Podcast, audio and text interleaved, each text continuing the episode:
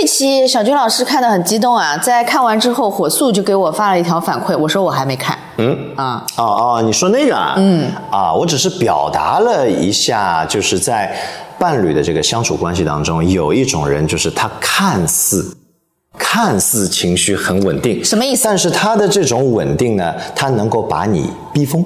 哦，你自己疯还怪别人了，哈。真的呀，就是就你你想，有一次不是有一段视频非常火嘛，在网上，嗯，就是一个女生好像是去买什么东西啊，反正跟人家争执起来、吵起来，然后回到车里面，她的男朋友还是老公不是还拿着手机拍她嘛，意思还在还在吵架，哎呀，你说的是那牛肉面事件吗？是牛？肉面吧，对吧？对。啊，因为他那个太太去吃了一碗有问题的牛肉面，嗯。好像有点味道不太好，嗯。变质了也不知道啥的，就跟商家理论，然后老公不帮她，默默的就是，对 就是她觉得老公没有，她没有得到自己老公的支持，对啊，其实在这些时候，其实非常需要的是你，你，你支持我，不管我做什么事情，我知道，就是你跟我的这个，你是我的老公，你是我非常坚实的男人，靠盾、靠盾是什么东西？靠山和后盾，靠盾也能被你搜靠山和后盾叫搜出来个靠盾名词儿。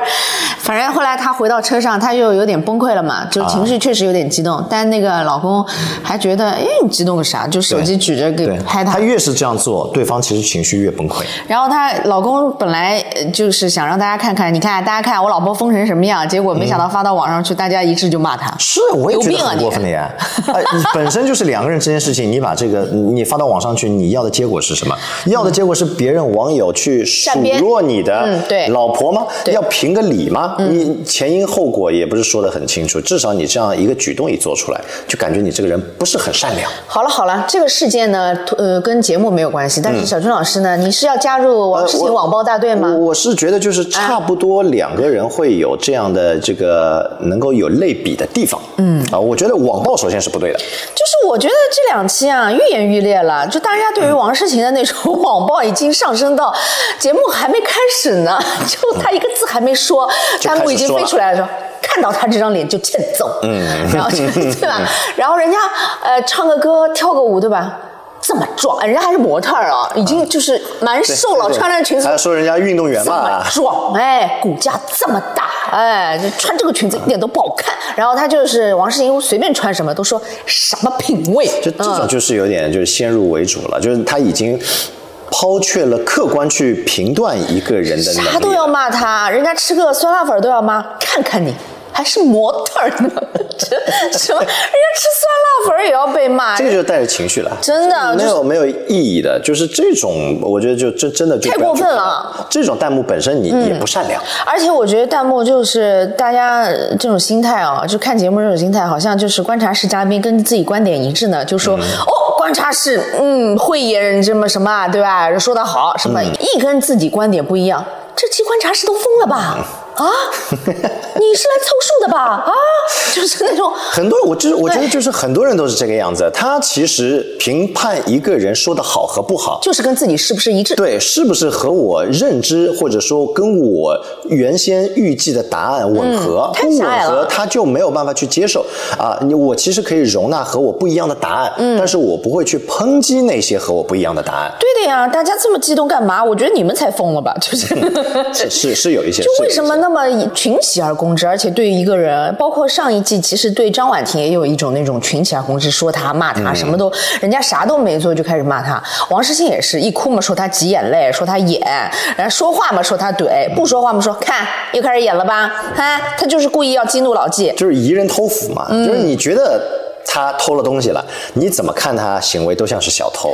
现在人家就已经很多人王诗晴，我觉得就是从他妈妈出现那期开始，确实有一达到了高潮说一，他确实在这期节目当中的观众缘好像确实也没攒到多少，就是观众缘确实也不咋地，所以引起大家对他的那种怎么嫌弃啊什么的，就是可能上了节目啊，有一些细节会被放大。对哎，大家就是对这个人呐，就是没什么好感了，然后到后期节目后期呢，都开始始骂他呀什么的。就嗯横加指责嘛。这个真的，嗯你说上个节目，尤尤其是真人秀，尤其是镜头这么多，尤其是十八天长达十八天的这个旅行，还很真很难规避哈，对对没人能逃得掉哈所。以，所以我们在这边呢也是规劝一下哈，嗯忍不住在弹幕上面就因为几个小片段就开始抨击的朋友，嗯，稍微收一收。小张，你被网暴过吗？嗯，当然啊，来来说说，我们这么红的人说一。说你被网暴，让我开心开心。是我觉得做一个公众人物，我还是那种自媒体没有特别上心的呢。我觉得所有的做自媒体的人，包括稍微有一点儿，就是我们因为电台主持人在自媒体还没有这么发达的时候，已经算是一个小小的公众人少至少物了吧。在那个上海，当时也有哎几百万听众。一定是被网暴过的。我觉得大家都，我反正我已经习惯了，我好像没，嗯，对于这趴，你说网暴正中心的时候，当下的时候肯定心里是难受的，但是我已经选择性的遗忘这种痛苦了，就已经无所谓了。就你你说啥呢？还有微博嗯厉害的时候，还有微博特别私信我来，私信你哎，还有人肉出我们家地址，还号称什么要来怎么怎么威胁你的，还嗯，有的、哦。这种网暴，难怪有段时间，他不知道我爸爸是八零三的，我一点都不怕，你还敢威胁我，小样儿？这个就是家里有靠盾、靠山和后盾，安全的后盾。你也被网暴过的呀，我，对吧？对吧？十四年前 那个网暴多厉害，对吧？前面前面还有朋友在说，那其实我觉得本身就是被网暴或者被断章取义，很多事情啊，当事人他很难解释清楚。而且就一个节目，你又没看到人家私底下怎么相处的，就一个节目，就一个切片，你就说啊，又来了，又来了啊，就是好像觉得呃，现在啊，可能老纪呢，他确实就是在节目当中比较博好感啊，尤其是很多女的帮他啊，就就觉得虽然我本人很费挺解啊挺。令人心疼。就说老纪一怒，大家都怪王诗晴啊，又把他惹怒了，激怒了你。你不是节目一开始也觉得就是呃，老激怒了是要怪王诗晴不好有吗？有有一种就是叫做你看着哈，比如说我们两个在对话。我就是嗯，怎么说呢？看着好像非常平缓的情绪很稳定，但是我每说一句话，都戳在你那个心巴上 最最害怕被提及的几个点上。来，你具体说说，你说哪哪些是激怒了你呢？就是你带入老纪的视角，你也觉得王诗晴挺容易激怒你的，就是哪些比如说视角？曾经的一些小事情，就是他解决不了，嗯，解决不了。我也知道，比如说啊，比如说我也知道我当时这件事情是做的有问题的，你反复的提，但是我没办法去解决，它已经过去了。翻旧账，你的意思就是翻旧账？对，翻旧账。你你比如说你你说你以前网暴啊，你现在也不在意了，也忘记了。其实我觉得成年人他最大的以及最难的一个能力，就是要有翻篇的能力。要表扬我了。啊，对对对对对，小张老师已经不仅仅是成年人了，嗯啊，甚至已经步入中老年了。我想把这一篇也翻过去啊，翻过去啊。哎，真的呀，你这个翻篇的能力是非常重要。这个翻篇不是说我光把以前不好的翻篇，嗯，我也要学会不要躺在以前的功功劳簿簿上上面，嗯。对不对？我也要把以前的成就翻篇，因为曾经的那些成就，它可能并不适用于，或者说并不能作为你将来生活的前进方向的一个指标我觉得。我没有什么成就，我不记得我有任何最大的成就。就不就是有就是？攻破了你这样一个如此难搞的这个搭档，这是算我人生 职业生涯当中的一个大成就。就是王诗晴和老纪他们之间，你有没有发现，就经常是把曾经的那些很细节的某一些小事，一件一件一件把它给拎出来。他们两个沟通 缺乏艺术。就是沟通都是有问题的，嗯就是他们两个沟通都是往那个激怒对方的堡垒上面再加一垒，就是我，就有我有一种感觉，就是我就是在不断的激你，不断激你。你啊，其实呢你看，你看，大家看到了啊，他先跳起来了，他发火了，他吼了啊！你看，我还有情绪稳定。其实呢，我是理解王诗晴说话的那个意思的，但是老纪未必能理解。就像观察室里面，Papi 说我们每个人都听得懂王诗晴在说什么，但是老纪感觉一个字儿都听不懂。弹幕当中也有很多人是听不懂王诗晴说什么。比如说呢，王诗晴她说的他其实我知道你说的，他激怒老纪的哪个点，就是所谓翻旧账的那些事儿嘛。他的急转直下那句是什么呢？王诗晴开始说：“我发现我以前那些事儿，比如说冰箱那个缺个角什么的，我就也没找你，我自己就把这事儿做了。”嗯，其实这一大段啊，王世晴都在尝试着解释自己为什么会有这么多的抱怨，就是他在分析自己抱怨的这个行为背后是。做了，心里怨，但是吞下去没说，然后这个东西累积到一定的量，他就时不时的会抱怨。但其实他指的是自己，其实应该在这一点上多向顺水学习一下，比如说以 K 秀。当时就提出要求，对，比如说我那个冰箱，我那个灯泡，我那个什么，我其实自己做有点委屈的，我希望老季你帮帮我。对，呃，你当时如果帮我，我就当时就不会有那个怨气。但是他又不提，他需求当时不提，不断累积，对他需求当时不提，他习惯自己忍，他还把这个行为呃说成是我心疼你，没有让你去做，我我自己做了，然后我忍了，但他又没有心甘情愿的去做，他是有点怨气的去做。那么这个事情累积多了之后呢，他难免会有一些抱怨，但是那个抱怨。呢，又跟这个事情呢是有时差的。那对方接受到他这个抱怨，会觉得莫名其妙。对，因为他不在事情的当下。你说太好了，他是 他是尝试着解释自己为什么屡屡次有抱怨的这个行为。他没有在怪老纪，比如说攻击他，还是什么谁做的多，谁做的少。但是这一整段在老纪那边，老纪只听到一个点，怎么着？又想说你做的多，又想说我没做。这冰箱，你跟我说我也会做的呀。陪你去上厕所下山，你跟我说我也会，你说了吗？你又没说，你怎么能说我没做呢？这套逻辑在老纪这里面就完全，他们两个说的是两件事。就就他们两个在自己的逻辑当中都自洽。对的。但是他没有，就比如说王世清说，我以前怎么样子，然哦，他说那比如说我可以表示认可，我知道确实你那个时候你累积了很多怨气。这是沟通的艺术，就是他俩都没有很好的把自己想要说话的那个点。告诉对方，我我后来我有就是小小的研究过哈，嗯，说比如说你在抱怨或者你在很有怨气的时候。如果对方能够就你这件事情的逻辑，我就像我们即兴表演里面先 yes and，嗯，就我先肯定你，是的，他我我感受到你当时啊一直到现在累积了很多，肯定一定要肯定对方的情绪先，对，然后呢，就是因为我肯定了你的这个怨气也是合理的，对，呃，就是如果说将来再碰到这样的情况的话，你可以选择。及时的告诉我，嗯，因为可能我当时当下我并没有能够接受到这样的信息，以及累积到很长时间以后，我没有办法再回过头解决这个问题。我其实现在也很手足无措。而且提出需求的那一方，你讲话一定要有艺术。我以前听过黄志忠老师的一个呃演讲，嗯，的课是教你，就是因为他和他老婆好像都是主修那个口语表达，他们那个专业这个类型的，对他们那个专业叫口语。表达就是同样一个需求，同样一句话，你用不同的表达方式出来传递的意思完全两样。比如说，我就举这个例子，有需求的人，比如说，呃，老公经常要加班不在家，然后那种什么重要的日子错过啦，纪念日错过啦，或者是我今天晚上特别希望你回来陪我，但是你没有回来，你很容易演变成一个抱怨，你怎么又不回家，或者是你怎么又这样子？就很多反问句。对，黄志忠老师教大家的一个表达的艺术是，你先要。表达你的需求背后是我需要你，嗯，我需这么重要的日子，我希望你陪在我身边，嗯，今天晚上我我感觉先把就是感受，我感觉很孤独，我希望你在就好了，就是啊，就类似的这种。这一说，我我甚至会有一点愧疚感。就是你要把自己的需求非常清晰的让对方觉得你你有需要他。嗯，他是被需要的，而不是你要求他。我要求你这个点位出现在家里哦，我要求你这个时间段陪我哦。你不是一个发号施令的命令。我要求你这个重要的纪念日，你必须在哦，人在哦，你缺席就不行哦。这是提要求的一种表达方式，而不是我需要你，我内心需要你，我的这个情感上是需要你。那我提出这个需求，对方是不是好受一点，更愿意接受一点？不仅是好受，我觉得我被需要了。对，我也觉得我哇。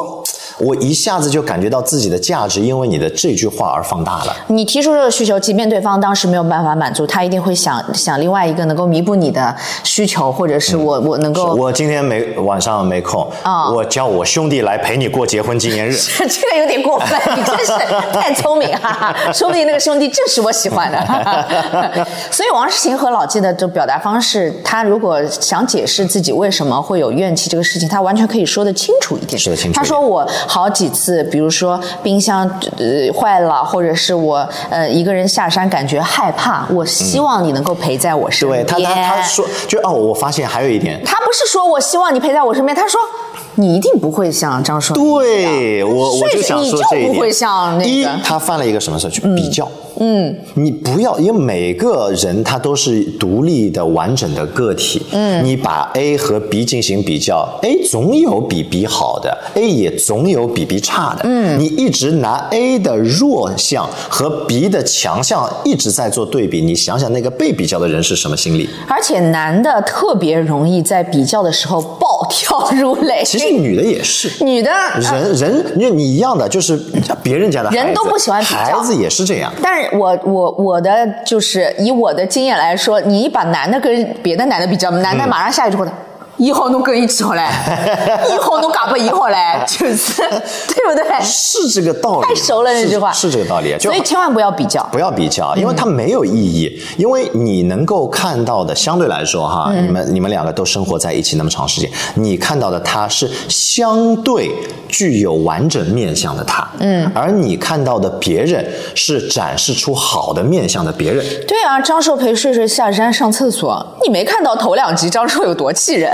对 对啊，所以所以老纪说的也是大实话。对啊那我做的张硕把好的地方，张硕他也没有做的比我好呀。张硕还没把睡睡名字加在房产簿上呢，对吧？就这没法比，所以不要把别人的那些优点跟自己伴侣的一些呃短短处啊，或者是你觉得没做到的地方没法比，没法既要又要还要。哎，对，但老纪确实那个表情就是无法理解，睡睡为什么下山要坐个车走一段还要去上厕所？他这个表情确实是啊，真厉害！他就是因为理论上就是你你能够在这个房车里面解决这些事情，人和人是不一样的，他对这件事情认知就是他不会花这个代价去上厕所，这也没错。这就是为什么老纪和王睡睡没办法成为一家人的原因。王睡睡从节目一开始就说了：“哎呀，跟老纪我这一天都过不下去。”这就是这两人没有办法同进一家门的原因，这很正常。就这是没办法比，他不能接受他，他也没办法接受他。所以你王诗晴没有跟张硕过在一块儿吗？老纪没有跟王王睡睡过在一块儿吗？现在看着好像也都过不下去了吗？对呀、这不是很正常吗？所以这种没没有办法比较，但是他们两个沟通方式真的要变一变，不然以后又进入到那种呃互相掰扯的那种沟通模式当中，这是好不了的，肯定会分掉的。对对对，嗯，其实在，在这些整个过程当中。大家很唏嘘的还是老刘和傅首尔，嗯，对吧？就这两个人呈现出来的，大家都觉得单个看每个人好像都不错，嗯，但是现在又有个论调，就是感觉到傅首尔你你已经奔跑的那么快了，你还想起飞？你想起飞的时候，就不是有一种上岸第一箭，先斩意中人。他没有要斩，只是老刘不想跟着跑，就是这两个人的要的东西不一样。嗯，就是一个太上进，一个太想躺，他们两个节奏确实不一样。你不能说太上进的那个人他一定就是错，他人生追求就是我不断的要要求自己，做完了这个我还得做那个，我永远不满足。在事业上上面，我确实呃傅首尔在事业上面是很激进的，他就是要进步呀，嗯，要做导演做编剧，我以后还说不定要去奥斯卡呢，这对吧？他的心气儿很高。老刘呢就觉得咱们差不多得了，我们小家庭也实现了比以前一个大的飞跃。但老刘有在阻止他去进步吗？没有，老刘是规劝说太累了，你歇歇吧。我是这种感觉哈。老刘是觉得你有点太累了，给自己压力太大了，你要不歇歇，就是老刘好像有点想让傅首尔在这个节点停下来享受一下生活，因为他自己想享受生活了，他有点懒了。嗯，但这个懒打引号的哈，我没有说懒一定不好，就是那种贬义的懒。他其实他很愿意体验他没有体验过的很多东西，嗯啊，包括沙尘暴来了，他都会说我想要在沙尘当中感受一下扑面而来的那那个没有体验过的感觉，或者冒险啊什么的，就是呃，老刘呢，他想去冒险，或者去那些傅首尔不会陪他去的那些地方。傅首尔也鼓励你说你要去就去吧，反正我不会去的。傅首尔要往上爬，心气儿高，心比天高。哦，那可以说老刘是想横向。去扫扫一扫这个世界。其实老刘想想享受生活看一看天空。嗯，这两个人就是终究是要的不一样，我觉得要的不一样很正常。但是这两个人就是看他们两个，嗯、有一种伴侣的相处模式，是我们知道我们角度不一样，要的不一样了，但是我们愿意为了维持这个家庭的模式，共同走下去，携手就是能再往前走一段。那我放慢脚步，呃，或者拉你一把，你呢再前进两步，就是保持步调相对。靠近点儿，嗯，是有这个意愿的。他俩谁都不想跟谁，就是傅首尔肯定不想停下脚步的。你看他那个劲儿啊，还想对还还想还想窜窜更高，所以老刘对他说：“愿你就是那个祝福叫什么？飞得更高啊！啊给他的那个生日祝福叫什么？差不多这个意思，我也有点忘了。哎，我也有点忘了，反正就是就就祝老婆就是呃这个嗯这反正就是飞得越远越高的那种感觉，没错呀，因为他看得到他老婆满心希望就是飞得更高呀。就差手变成翅膀了。对啊，那他自己不想飞啊，你不能强迫人家一定要老刘你上进啊，你我就就是他他们两个做事的就一个小的逻辑哈，嗯有点不一样。就好比老刘，他很享受我唱歌那种释放自己的感觉，嗯傅首尔而让他去学傅首尔说，对你为什么不找一个专业的老师好好学学？就有一些东西我们就是。体验那种释放感，嗯，我只需要表达了，我不需要那么多的技巧。就我喜欢那么多东西，我仅仅仅想把它当成爱好，我没有想把它钻研进去，把它当成一门。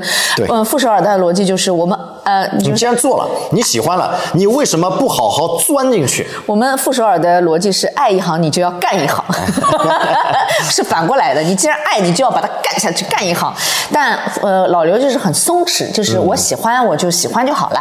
然后他比较想享受生活，所以两个人其实都各自明白的，而且都各自，你没有发现这个阶段两个人都相对比较轻松，又想通了。然后傅首尔那种愧疚，他每次就是觉得心里过不去啊，就觉得确实是因为我心比天高，心气儿高，呃，这个我在这个。路口要放老刘下车了，你没有办法跟我搭这个车，那你就下车去追逐你自己的生活去吧，有点愧疚的。老刘呢也觉得，嘿，我实在是不想跑，你、你带带我跑，我也不想跑，我确实我希望享受生活，我也劝你能够这个点停下来，好好享受生活，无论是关注你的健康，关注你的节奏，放慢一点，不要压力大。但你不听我的，你还是想跑想飞，那你去飞吧，我不想拖你后腿为。什么我们老想把别人变成和我自己一样的人呢？我不想拖你后腿，所以老刘也放他走。老刘我觉得挺挺爱他的，真的。我我反正看出来，老刘无论是那种心疼啊，还是嗯每一次有提问卡的时候他回答，他其实确实都围绕围绕着自己老婆展开的话题，以及考虑到他的想法、他的嗯心境、他的顾虑、他的愧疚。布什尔的那个在老刘心目当中分量挺重的，嗯，副手确实分量也挺重的。你什么意思啊？干嘛攻，击人家开玩？笑，就像老 老刘一看这个就头顶发光一样。对啊就就是就是，我觉得两个人，嗯，或者说是我们在很以后也要步入，就每个人以后都会步入到，比如说亲密关系当中。嗯。因为我们不一定啊有的人不要亲密关系啊那也可以，也可以。我就说，假设要步入的话，啊你们因为感觉彼此同步有默契走在一起，嗯，但是你知道后面步调不一致了总会有快慢，嗯，衰老的呃节奏也会不一样。事业的节奏要求也会不一，样。获取的信息、朋友圈子，它都会有不一样。嗯，你难道就是因为渐渐的有不一样被发现？不是说渐渐的有有不一样越来越多哈，嗯，你发现了不一样以后，你就觉得他跟我不同频了，嗯，不在一起了，嗯，很多就是因为这个吧。而且弹幕一直说傅少，你为什么对老刘有那么多要求？老刘对你有要求了吗？包括王诗晴跟老纪也是的。王诗晴，你为什么对老纪有那么多要求？老纪要求你了吗？就是我在想啊，对伴侣有要求这件事情，或者咱们就是换一个词儿，就是不是说要求，就是有期待，对对伴侣有期待这件事情，难道是应该被攻击的吗？看他以什就其实还是最终回到表达，他以什么样的方式表达出来。就是你你两个人在一起，你肯定你你们一个个弹幕啊，圣母一样的啊，要对人家有要求，你对你伴侣没要求吗？你对你另一半完全没要求吗？他干啥你都不生气吗？或者是在择偶的一开始就是有要求。对呀我要求对方，比如说要求对方几岁以内，我要求对方身高多少，我要求对方有房有车。而且人是会变的，你就算你刚刚说的那个择偶标准啊，他都符合了，然后你嫁给他了，你娶她了，两个人在一起了，嗯，他从此以后按照这个模式就一直生活下去了。对他符合那些要求，你俩就一直相处了你的要求也会越来越多。对呀、人是会变的，而且相处过程当中、磨合过程当中，你一定会发现你不舒服的地方，有呃不能说有要求，有期许或者有有需要磨合的地方得提啊、嗯这怎么能就是有要求就要被攻击呢？我觉得很费解。就就是是我觉得就是要求一一点，就是你如果真的有要求或者对他有期待，嗯，那你可以把这个期待以一种比较温和的或者鼓励的方式说出来，嗯，就是为什么不能？责。对，为什么不能有要求？比如说那个老纪喉咙响很凶，因为我很讨厌那种很凶的。是的，为什么？我就觉得有话好好说就好了，干嘛要喉咙响呢？讲话气势汹汹，又不是言之有理，好好说话不行吗？就如果我单举一个例子，就是我对这个方面有期待。嗯，咱们什么事儿都能好好说，但只要你音量不要随意提高啊，不要吼。吼我是没有用的，就像王世英说，你这个表情一出来，我就不想跟你沟通了。或者你一吼，你有没有发现老纪吼了之后，王世英就彻底就是不说话了。只只顾哭了，就是一吼啊，有很多的对话的模式开启啊，就是沟通到音量提高吼的这个，你后面就别沟通了，没用了，无效沟通。我感觉老纪在那一刻其实就是想喝制住他，打断他，你那个也不要说了，就是不能对对方有这种感觉吧？我就提这一点，我就不能对对方有要求吗？别吼，不行吗？我对对方没期待吗？啊，你怎么暴力都可以吼，言语暴力就是什么冷暴力都可以，我对对方当然有。期待当然有要求，我希望你改善一下这一点，不行吗？那那就是就是能不能有要求？就要看这个圆是从哪一笔开始画的。如果说是，就是我们都在期待能够拥有一个浑圆，就特别圆规划出来的圆，但是我们总是在不断的向这个圆的圆满去靠近。它没有办法一下子就变成一个我们得到最完美的一个圆。嗯，那在这个过程当中，你是哪一笔抖掉了，又导致这个圆啊，圆 导致这个圆它秃噜一角，嗯，啊或者凹陷下去。嗯，其实我们要找出那一笔怎么造成彼此这样的沟通交流的方式的。真的，我我我是非常认真的在感受他们两个对话，真不是说谁吼谁错，而是谁在言语当中。给予了对方最大的没有办法啊，非常陷入到无助的困境的那个人，他其实往往成为激怒对方的那一把利剑。他没理解他说的话，就是这样，就是沟通到后面说的不是一件事儿了，然后突然有一个人吼了，哎，耳聋也香。他其实就不想沟通，没办法沟通了，不想沟通了。后来自己去房车，想想又觉得不应该，哎，又灰溜溜的又回去。你说何必呢？就是吼啊，以及情绪失控啊，会让我们的沟通的。的成本提高，一件事情能够好好说，你非要成本成本提高，其实讲不清理，你索性你先先冷静。冷静一下，我们说了，别沟通了，回真的别沟通，因为那一刻那一刻你自己在转动自己的大脑，他在转动他的大脑，你们两个两个轮子没办法拼成一辆共享单车，对对不对？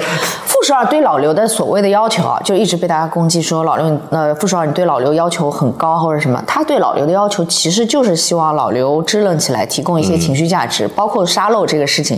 你平时如果能做，你早一点。其实老刘后面他跟男生单独旅行的时候，他在男生面前也说了嘛，他觉得自己还是有点慢了。就那个事儿到上了节目结婚纪念日，他才做了这样一个举动。他也反问自己说：“你平时尽力了吗？”他也。知道自己没尽力，老刘心里门儿清啊，他没尽力，他确实没尽力。他知道傅首尔要的是什么，需求是什么，包括拍照拍一张好看的照片，包括平时提供给他的情绪价值，纪念日的一些小惊喜啊什么，这些都是小事儿。女人就死在小事儿上。老刘知道他要的就无非是这些小事儿，他不愿意去提供，他不愿意去尽力，因为他个人可能心里觉得这个需求有点儿，要么我瞎猜啊，要么有点矫情。拍个照有什么啦？随便拍拍你自己 P P 嘛好嘞，有点矫情。要么就是嗨，老夫老妻这么多年了，还整这些玩意儿，华而不实的。这个他心里可能有这一层的考量，他就觉得对方的需求他确实没有摆在台面最先，所以他确实没有尽力。而傅首尔对他的要求无非就是这些，他没有做到，对不啦？那对伴侣有情绪价值的要求可以不啦？可以不啦？可以的呀，吼什么你？吼什么？可以吗？我觉得是可以的。可以，就是还是就是两个人在不要每一次提出嗯要求或者提出期待的时候，都是在争吵的时候。哎，而且就抵触啊！你干嘛对我有要求？就比如说我们两个现在在聊天，我们在很快乐的时候可以聊一聊期待。哎，对，你说的很对，不要在争吵的时候把那些平时压抑心中很久的对你的要求啊、期待，所有的要求一股脑儿。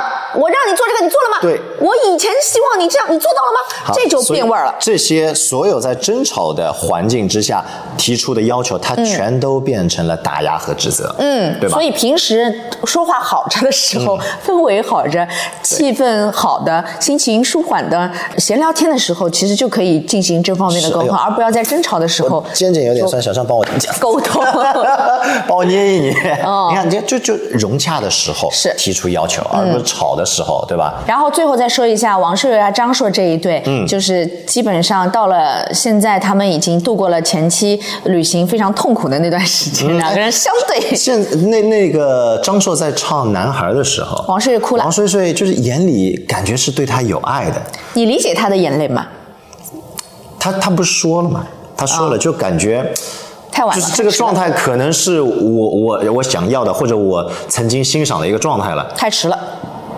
但好像迟了。但是一方面觉得太迟了，一方面，哎呀，上了节目才能看到这一面。就是有一句，就是鲁迅曾经说过一句话，叫 “better late than never”，就是。那可能咱们周先生说过这个话，那可能是周迅说的啊，反正就是有这么一句谚语吧，就是你迟来的总比不来要好。哦，随时但到。就是你不要嗯一直认为你认为的最佳的 timing，它就是一个最佳 timing，一切都是最好的安排，就是只要让你看到了，你认定它是那一刻发光了，你还是有爱的，那就不要嫌迟。我发现王睡睡啊，也就是真的嘴厉害，就是非常典型的那种刀子嘴豆腐心。骂人的时候，劈头盖脸的时候，嘴上真的不饶人啊，特别能说啊。挺好哄的嘛。真的，你看他到这一刻纠结成这样，哎，让我不要下车啊！张硕会不会受伤？就是他真的心软了，看得出他真的心软。有他每次在题卡上面写离啊，就是那个也不用面对张硕。这次不是不知道吗？对他他不是写了我越接近面临抉择的时候，他越心软，越纠结。他是有点那个的，就是呃，觉得现在看听听张硕唱那个歌也哭了啊。嗯回想到以前他们那么好的时候，他呢心里是明白的。我确实希望你回到那个时候，嗯但他心里也明白，十八天，嗯，让你立马穿梭到以前那个张硕，好像似乎不太可能。那这十八天，我觉得还是很有意义的。就那些影像，就在他们接下来去再共同去看回忆，因为有很多面啊记录下来的，可能是呃王睡睡或者那些呃女生们，嗯，她们永远不知道哦，原来我的另一半还有这一面。多少呢？对他们是有一些触动的，但是你要说十八天能改变一个人在婚姻当中的行为模式，这确实也是不太现实的。所以王睡很清醒的意识到，哎呀，我理智告诉我，其实他回不去了。或者是他有诸多的不满，就现在还处于观察期，他还没有解决这事儿，还没有解决，嗯，就是还没有一个质的飞跃。结束旅行之后，他其实还是想观察一段时间的，但是呢，他又觉得，嗨，我这次下车不下车这个抉择给张硕是不是一个肯定的？如果我下车，我就等于以前的这些委屈都有一笔勾销了，我原谅你了，然后你又迅速的回到以前那个模式，那我可受不了。嗯，但我要不下车呢，我等于连观察期都没给你，你是不是会觉得受伤？可能你已经开始要做出改变了，我要不要给你这个机会？嗯嗯，其实纠结的是什么？纠结本身不是纠结它的事实，而是纠结自己对于这件事情的判断和观点，嗯，对吧？嗯那这个没有办法去以理性的判断告诉你答案。他不知道张硕是真明白了、真开窍了，还是在节目的这种吊桥效应下，有一点点觉得要疯狂输出，突然之间明白了，待会回去回到熟悉的日常的环境当中，又是老样子。他就是怎么讲呢？就是看你自己愿意相信哪一种。嗯，你要有一种笃定，就是我愿意相信的那一个情况，它一定会发生，那有点玄学了。对吧？呃，就是就是一样，就是你你有没有发现？某哥得永生，感觉有点玄学了。你有没有发现，就是自己相信的很多事情，它都会用不同的方式慢慢的呈现在你的生活当中。嗯，时间或快或慢，但是它总会出现。